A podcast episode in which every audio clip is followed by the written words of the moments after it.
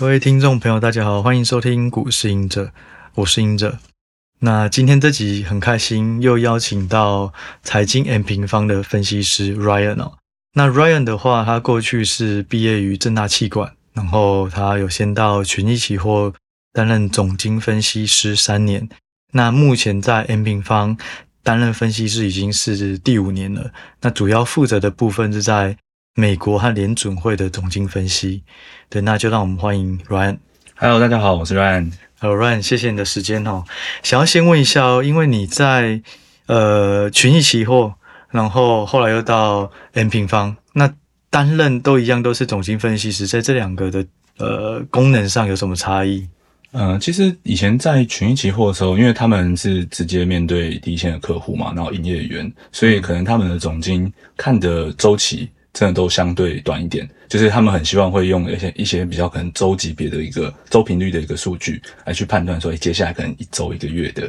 可是这对总经来讲不是很难吗？对，就是会会会会比较难，然后所以你那个错误率会高蛮多的。它不像是可能说像来 N 平方之后，它是比较长周期的，然后有一个循环的概念。其实我觉得总经是这两种都能看，只是它如果看长期，它的准确率当然还是会相对高很多。那我问你哦，你所谓的长期，你认为看一个总经应该是要多久的这个阶段，呃，能够多久的期间是比较适合的？呃，如果是我自己的话啦，因为我是比较晚入行，我一四年左右入行的，所以我没有看过，我没有真的亲身经历过很长的周期。对，对，所以我自己目前是觉得三到四年一次的一个周期是一个，就以台湾的角度来看，可能像制造业这种库存的，是对我而言觉得跟股市的相关性比较高的一个周期，也比较有不同的指标能判断。对对对对。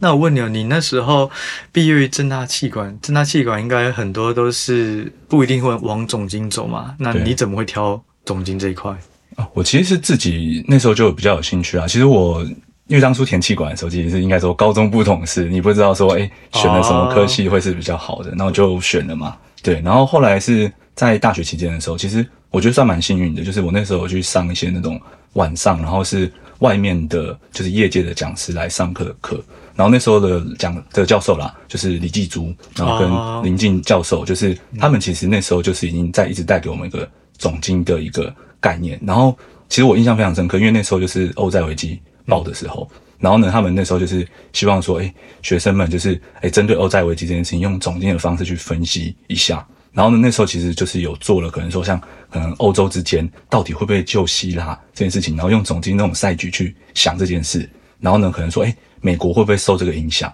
然后呢，我那时候非常非常印象深刻，因为那个老师是一个很实战派的老师，他就觉得说，你学生你研究完你要买，就你一定要买股票，就是他他就他就他就一直一直要要你有这种概念，所以他那时候就一直跟我讲说，哎，美国的经济其实那时候他是。零八年爆掉嘛，房房地产爆掉，对，然后到了一一年那时候，其实房市都还没有很明显的复苏，对。但是他那时候就讲说，你如果去看美国的他的新屋开工，去看新屋销售，那个时候都是创了那当时的一个新高，所以他觉得说，嗯、像这个房地产的一个，呃、就是对它起来之后，它会延伸到诶民众的一个消费能力，所以代表它经济是真的要度过那段低迷，然后要往上的时候。那我就会非常的印象深刻，这样。诶，那他叫你们假设要投资，就以你们总经来讲，判断好了这个呃政经局势，你们会怎么做投资？是直接投资 ETF，找一个大盘指数，还是怎么样？因为那时候是学生嘛，所以其实那时候其实最后其实还蛮蛮好笑的。我最后买的标的是台股？最后买的标的，因为他们那时候就是两个教授。呃呃，李继珠教授他是讲比较偏总经的，那林静林林静林静教授他也是看总经啊，但是他那时候就是会跟我们讲一些台股的事情，哦，对，所以那时候啊，所以最后选择哎，看大好像就是环环经济环境变好，所以买了股票，就是买台股这样。但是后来应该是有赚吧？就是就那时候刚好就是时间点还不错嘛，对啊，就是欧债完之后，那是一个算相对一个低点，对啊，嗯。那我问你，你自己在看总经，你觉得总经最有趣的是什么？因为就我们看。股票而言，都会觉得总经有时候很理论，然后很制式，然后或是有时候都是事后解读。你看经济数据啊，怎么样都是三个一季之前的的 GDP，现在才在公布。就你怎么你你怎么看这些事？那你认为有趣的东西是什么？嗯，其实这件事情的时候，呃，我我觉得啦，就是总经真的应用在投资这件事情。其实我在学生时期，我觉得算懵懵懂懂，但是我进到就是期货行业的时候，他们是做了很多的海期。然后呢，那时候其实海期是什么？海期就是海外的期货，就是可能说直接是哎。嗯，S M P 五百的指数期货，啊、对对对，然后甚至有铜的期货啊，或者一些原物料、外汇、利率都有。对，然后他们其实是用这个东西去做回测，因为可能那个就是期货的那个资资讯是比较好，data 比较好拿到。然后呢，有 Multi Chart 这种软体，他们可以直接去进行回测。所以，嗯，所以那时候的投资就是比较往这一块。然后呢，你说像可能说。落后这件事情，其实我觉得经济数据它没办法，它就是要有调查时间，它一定会落后。对对，但是这个落后，我觉得可以，你你可以把数据去分类，就是这个数据是不是有延续性的？像像我我我举例有可能说大家很常看 PMI，PMI 它不是一个实体的数据嘛，对，它是访问企业，对，但企业它不会说，诶，我下个月看坏，然后。下下个月它就突然转向，其实是很难的。哦、对，它其实是会有一点延续性的。对，嗯、就是说有些经济数据是真实的数字，但是有些是调查的。但调查这些，它就可以及早让我们知道这个月的风向。对对对。那等到数据出来的时候，再去交叉比对是对或错。嗯、对。但是通常风向不会马上就反转、嗯。对对对。然后其实当初我刚刚会讲说，他们为什么喜欢用回测的方式，是因为其实很多期货他们都喜欢做那种顺势的嘛，所以一定要有这种延续性，他们的测出来的效果才会好。所以其实我会用这个举例，是因为这样。所以你们那时候海期就等于是说，现在美国的经济状况如何，或者是整个经济状况如何？如果美国经济状况好，你可能就可以去挑道琼 S&P 五百这些选择。那如果经济状况好或坏，就可以去挑铜，可能是跟电子业有关，或者挑白金，呃，白金啊，或者是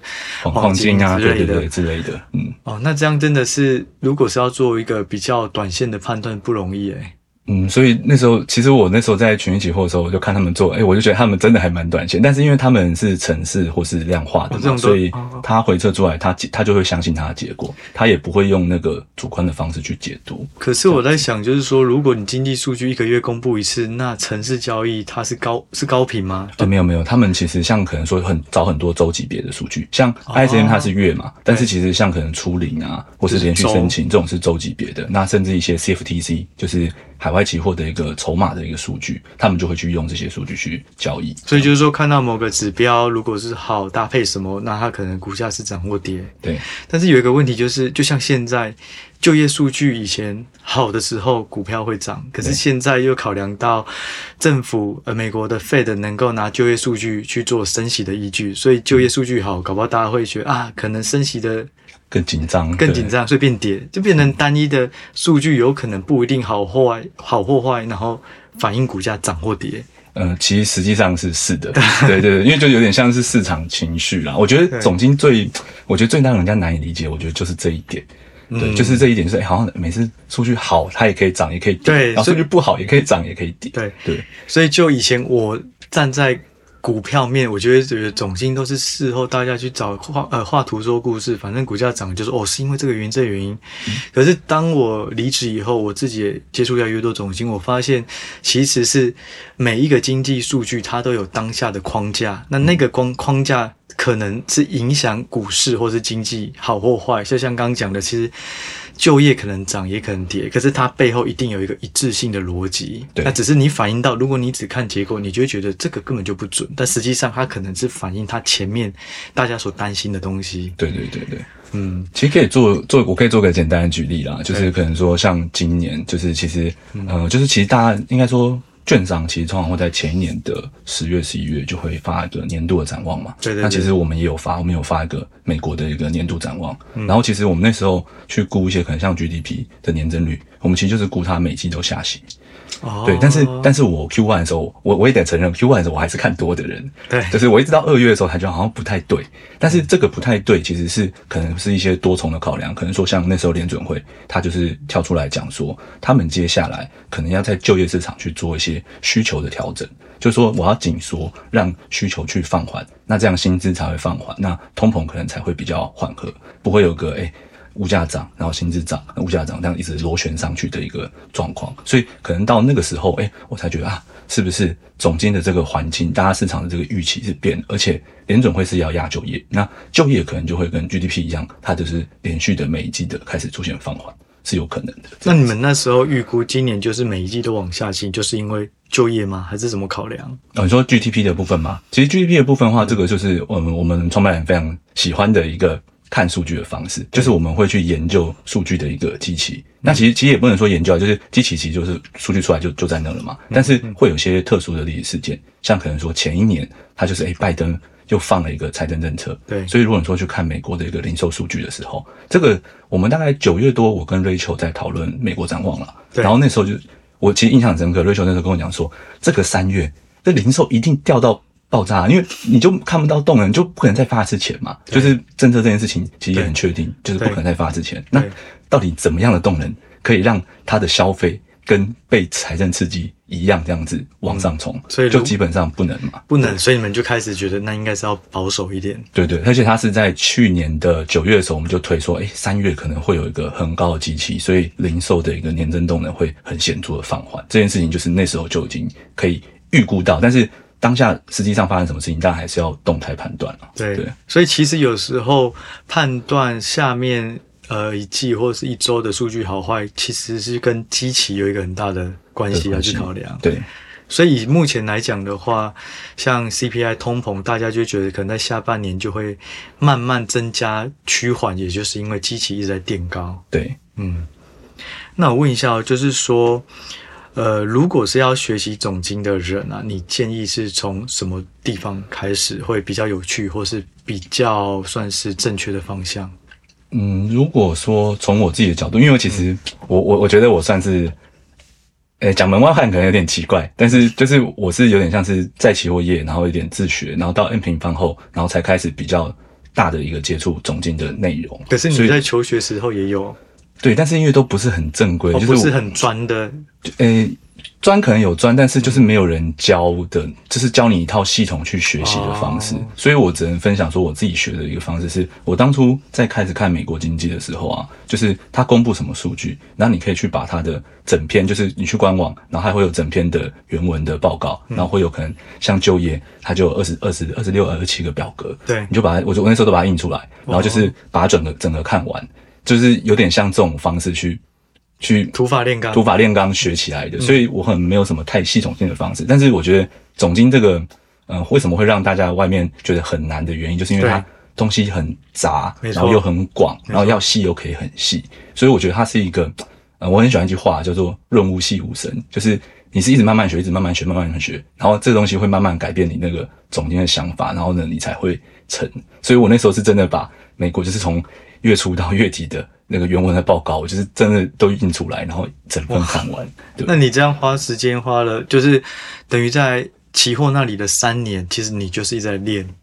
对，算是。所以你认为就是说，大致上你是花了三年的时间，就有开始自己的一套的对于总经的判断系统，知道吗？对，然后而且，但是那时候在期货业，因为你比较不会有长线循环的概念，哦、所以那时候比较都是，呃，还是可能我就看一季、嗯、看一个月这样的方式。但是到 M 平方后，就是哎，有个长线循环的概念后，你会发现可以把以前的数据，可能像三到四年这种制造业循环啦，我也是到 M 平方这边后才。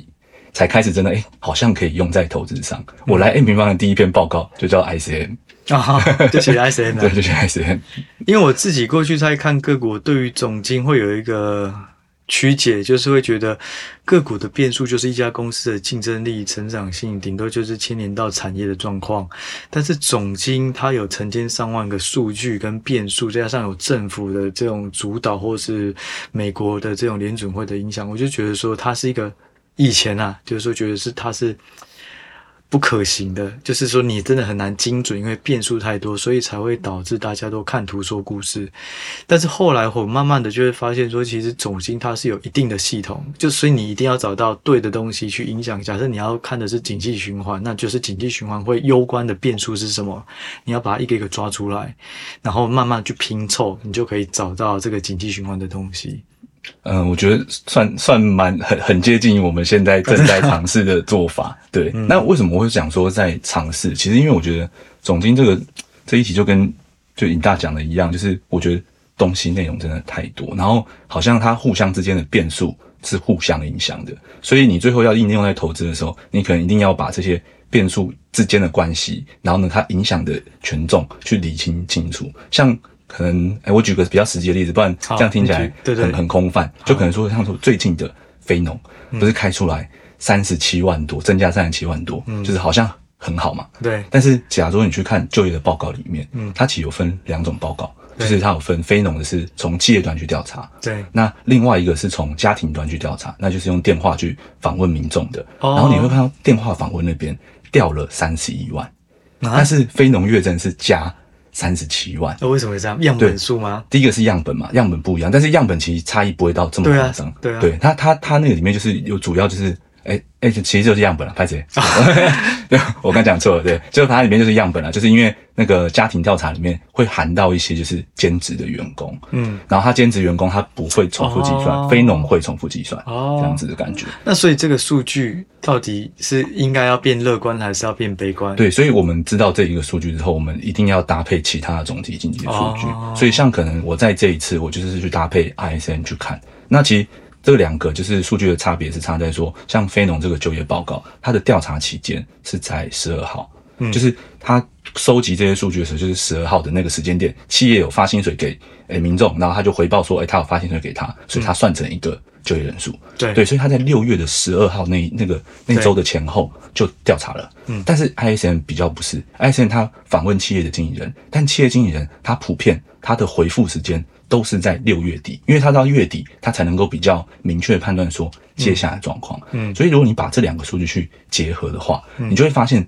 这一次就业的很好这个数据，它其实在下期或者甚至下一季一定会转弱。的原因就是因为，其实企业在六月底的时候就开始跟大家讲说，哎，你我的雇佣可能会缩减。那如果我们用 PMI 的常见的看法，就是五十是荣枯线嘛，嗯、那其实服务业跟制造业全部都掉到荣枯线以下，嗯、表示说他会认为说下个月的，就是我雇佣的人会比上个月少。嗯，然后他的调查期间就业在前面。ISM 在后面，所以这件事情就可以判断说，诶、欸，接下来的一个月或是一季，它基本上应该是要往放缓去走，这样。所以其实它有很多细节，就是说，同样是一个数据，可是在公布时间的不同，其实就可能可以反映下一个月份的数据的方向。对，基本上是这样。然后，因为然后另外就是可能像刚才我们前面有讲说，企业它不会一个月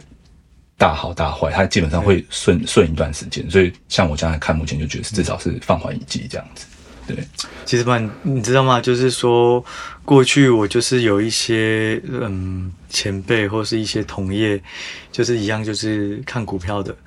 然后都会觉得说，其实你投资股票不太需要看总经，嗯，因为你只要长期投资，选好的标的就好。然后我记得好像彼得林区还是谁有讲过，所以巴巴巴菲特也不看总经，啊，对，但是我 现在就是突然对总经这种。觉得是油然而生的尊敬啊，其实就是说，其实总经它有很多很细节的东西是可以推敲景气的状况。那你可以去搭配适合的产业或是资产的配置，做出更更有效果，可能是防御性的保护或是攻击性的。那我觉得，对，我觉得就是说，以前看不起总经，真的是一个一个比较大的。一个误判啊！其实我就是离职以后，我开始接触中心。其实老实说，就是我在研究所的论文，就是说要做一个动态的资产资产配置，然后是自动化的。那怎么做？我觉得是把领先指标、同时指标、落后指标拉出来，然后用这三这三个指标去抓到现在是什么的景气循环。那确定这景气循环以后，就会搭配哦，现在是属于要买的是公用事业，买的是原物料、成长股、电子股什么的。但是这个只是一个框架。然后做完了以后，我就交论文了。但是他没有实物，但我后来发现这个实物难的就在于是说，我不太知道每一个紧急循环下，他所刚讲的像就业如果好或坏，到底是属于是哪一个紧急循环，他要太多东西要去搭配，所以我就觉得，嗯，可能这个只能停留在理论阶段。但是我慢慢的跟很多学总经的人聊了以后，就像你们，我就发现说，其实总经它的确是有脉络可循，但是它是在成千上万的数据下，你要去找到那一条脉络是不容易的。对，而且可能每个人的脉络还不一样，对就是大家整理出来的内容。对，就是明明一样看到 ISM、PMI 什么，可是有些人可能他有不同的解释。对，我就会觉得，可是其实股票也是这样，你看到这个哦，一月营收创新高，会对会对利益让获利变更好啊，他可能会有绝对的答案。嗯，可是不同的人看到不同的深度。他也许就会给出不同的方向，可是真相可能就只有一个是对的。第二层思考，但是大家第二层、第三层，然后就是哎，可能每个人每一层都不一样那种感觉。对，所以我就会觉得你刚刚讲的很有趣，就我。过去从没有想过，原来同样都是非农，它会因为样本数、时间差，其实你是有办法推敲到下一个。那就我的认知，我觉得总经最后的目的是不是就是要帮我们确认现在是什么经济状况？对。呃，这个部分的话，其实，在 M 平方我们是有做成一个景气的循环图啦，然后就是四个象限嘛，嗯、就是诶成长、趋缓、衰退、复苏。对，那这个东西如果就是呃，我们先讲不讲背后怎么算，用比较白话的方式去讲，就是你可以想象成就是，假如说一个国家它有一个 GDP，然后 GDP 它有一个年增率，就是动能，就是成长的动能，跟一个绝对值，那绝对值是它的一个长趋势。那其实你就是我们我们的这个呃四个象限，其实基本上就是用这两个东西去处理出来的。那我们就是看它，哎，现在动能强不强？嗯，然后呢，它绝对值有没有在增加？因为绝对值如果衰退的话，就是我们经济定义上的衰退嘛。对对，所以我们通常就是看这两个东西。那以目前的话，呃，因为 GDP 我们其实去年就估是一路年增要下行，对，所以它就是慢慢的从成长。到一个循环的一个象限，对。对，就是我们通常判断景气循环在哪个位置，通常就是这样判断。那我问一下，因为我们刚刚提的都是景气循环，可是其实你有另外一个专业是在解读 Fed 的，嗯，那到底解读 Fed 的这件事情，你觉得什么事是最重要的？因为我觉得 Fed 它可能有很多对话，然后大家就会知道要怎么看，或是什么那个点阵图啊，那对你而言，你会怎么看？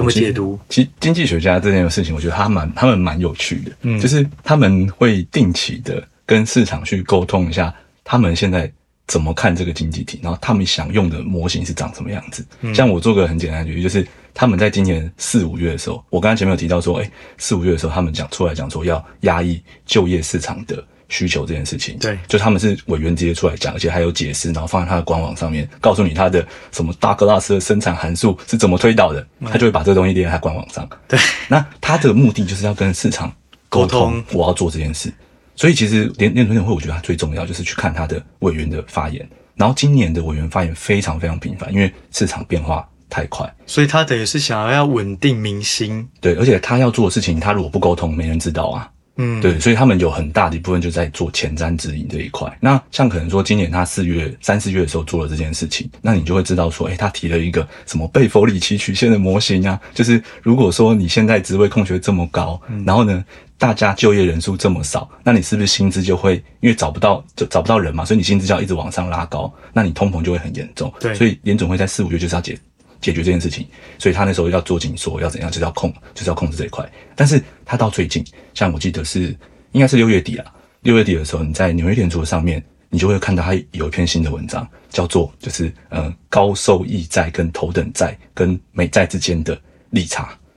那这个东西是什么？就是说，他们现在在做经济调控的时候，他们已经从就业这件事情，他们因为其实就业这件事情其实应该就是会放缓了。可能应该调控的，我觉得他们想要调控的部分就已经差不多了。那为什么会往这一块去走？就是因为现在已经紧缩很快，接下来可能会升息的速度更快。那升息速度更快的时候，影响到的就是，就是我们可能说先从货币政策，然后影响到信用的市场。然后呢，他们现在就是要关注信用的市场，因为假如说你信用的市场如果变不好的话，大家应该发现现在美国的一个消费很多已经是用 credit 去消费了哦，没有钱呢。对，那如果说这个信用市场转坏的话，嗯、他们是有违约的可能性，会有影响到实体经济的一个状况。哦、所以联总会他现在已经从诶改变就业这件事情到开始关注利差这件事情，所以我觉得 Fed 最重要的就是一直不断去看他们提出了什么新的理论这样子。哦、可是就像他提出。高值利率，呃，值利率的这种东西，或是这种信用的东西，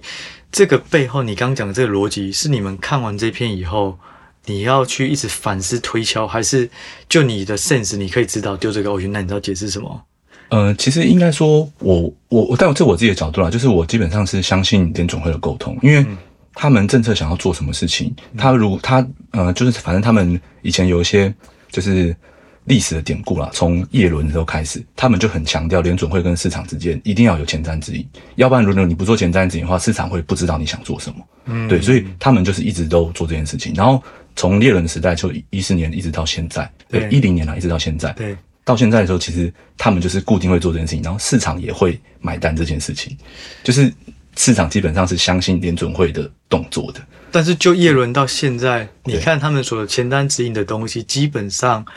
都没有偏离太多，以以事后回头看的话，对，基本上就没有偏离太多，所以我会把它当做观察联准会的一个重要的态度。那、哦、他们多久会公布一次这种文章啊？它是不定期还是是定期的？现在就是不定期的、啊，所以我很常都在刷各个联储的一个官网。就是看他们有发什么、哦、什么什么类型的文章，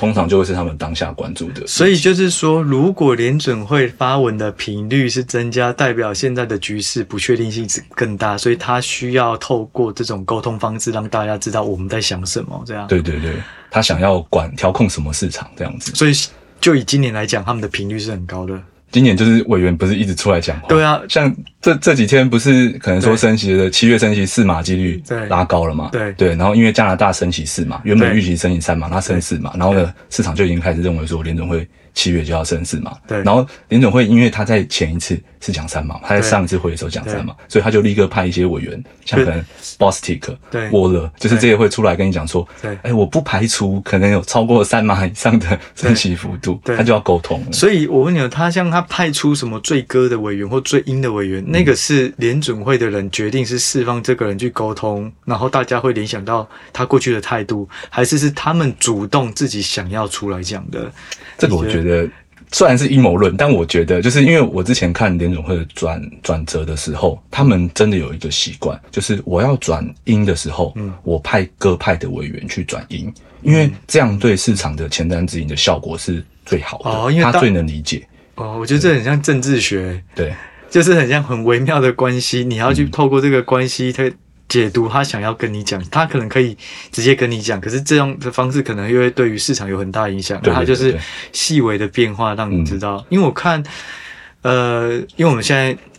录节目的当天，我们还是不知道七月底的升息状况。对，哦，但是这几天我看到他们就派最阴的人来说，我觉得升息四码可能过头了，嗯、可能三码就够。对，然后股市就这样因此而有比较大的正面的反应。对。对所以就是说，你自己在观察这件事情，是以前的叶伦时代就都会有这种的呃微妙关系，还是是最近半年是比较明显啊？我觉得大概从一八一九年后开始越来越明显。然后呢，其实像、哦、呃，我觉得我觉得啊是有一点这样，因为叶伦他是比较经济学家，对，那鲍威尔他是比较市场派、实战派的，对，他比较市场派，因为他也是投行出身的，所以他也是市场派的。嗯、那这种状况下就是。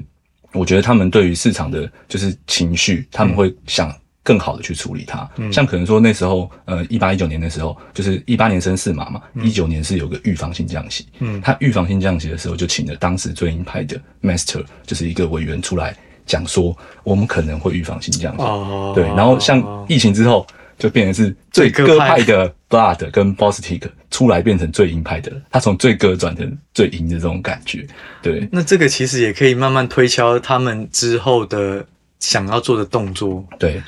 所以我觉得如果说之后可能说，哎、欸，可能说像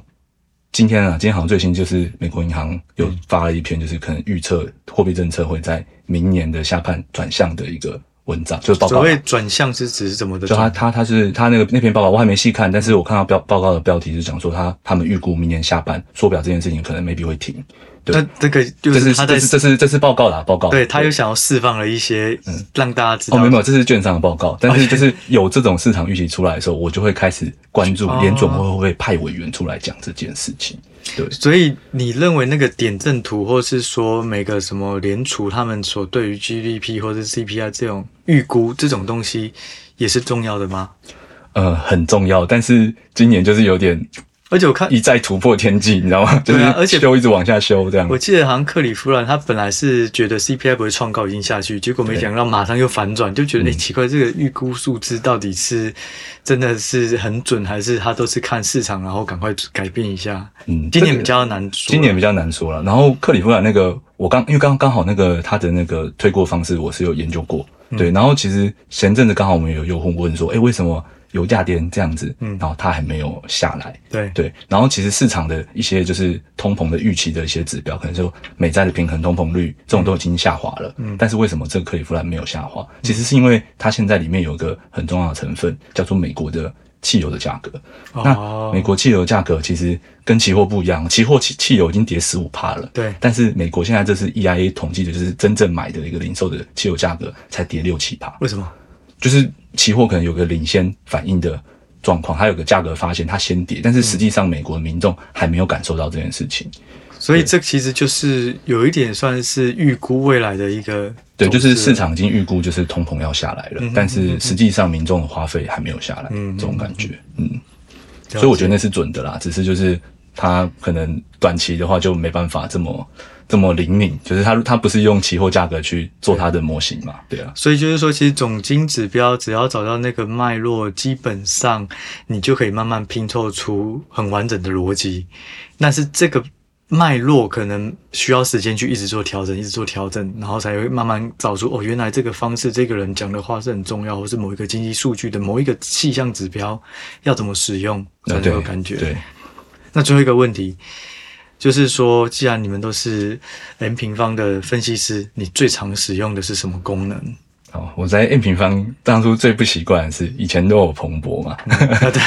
然后在来来 M 平方的时候，刚开始是没有的，因为那时候公司还小，嗯、所以还那时候没有蓬勃，所以我那时候最喜欢看的是美债殖利率跟那个十减二的一个利差。哦，就有没有倒挂这样？因为它就是直接我们工程部就直接爬虫爬好，然后建建成图表，然后有个殖利率曲线，对，然后直接呈现。所以我那时候是最喜欢这个功能，哦、因为我就不用特别再跑去别的网站去。翻这样子，嗯嗯，对，所以如果大家如果有兴趣，其实可以用那个，可以多看看。对，好啊，那这一集大致上就到这里。那我们下一集会跟 Ryan 聊一下目前的升息判断，然后对于下半年或是明年的一些呃经济的一个一个预判。那我们就下一集再见喽，谢谢大家，拜拜，拜拜。